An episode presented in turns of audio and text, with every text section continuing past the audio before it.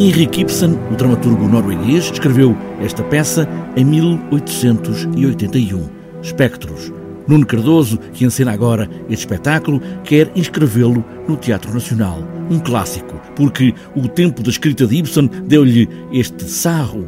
O viu muito à frente ou a natureza humana pouco mudou? Quer dizer, eh, nós podemos ver essa questão de duas formas. Podemos ver o Ibsen como uma pessoa que estava muito à frente da, da sociedade em que vivia ou que tinha uma perspectiva sobre temáticas que ainda não estavam de alguma forma definidas pela sociedade, ou então podemos ver exatamente ao contrário, é que a sociedade não se modificou assim tão substancialmente para que o Ibsen e o diagnóstico que ele faz de uma sociedade norteada por valores burgueses, uh, misógina, chauvinista, uh, em que há uma diferença acentuada nas classes, etc., ainda se mantém. Mandou o seu filho ir viver entre estranhos. É verdade, isso eu fiz. E como consequência tornou-se uma estranha para ele. Não, isso não é verdade. É, tem de ser. Oswald Alvin regressa à casa, é o filho pródigo e traz uma doença. Vê fantasmas, espectros do passado.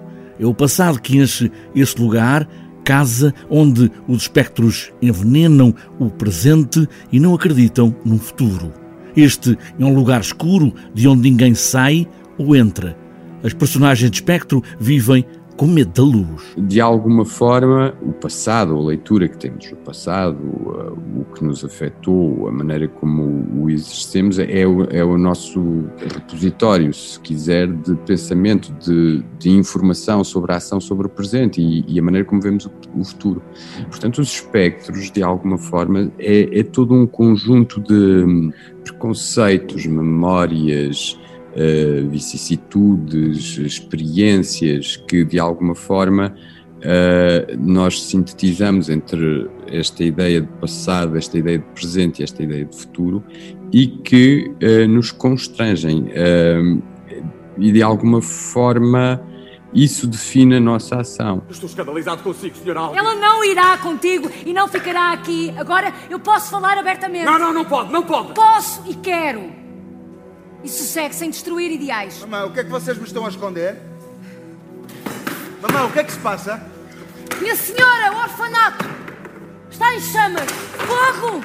Fogo? É impossível, eu acabo de vir de lá! O orfanato do meu pai. Em espectros não há culpados, não há vítimas. As vítimas são também culpadas. É Ibsen a escrever, a olhar para nós. O que é curioso neste, neste texto é que, que não há uh, responsáveis e vítimas todos os responsáveis são vítimas. É o presente, sempre presente, e o passado, que leva a mãe a perguntar: que herdamos nós?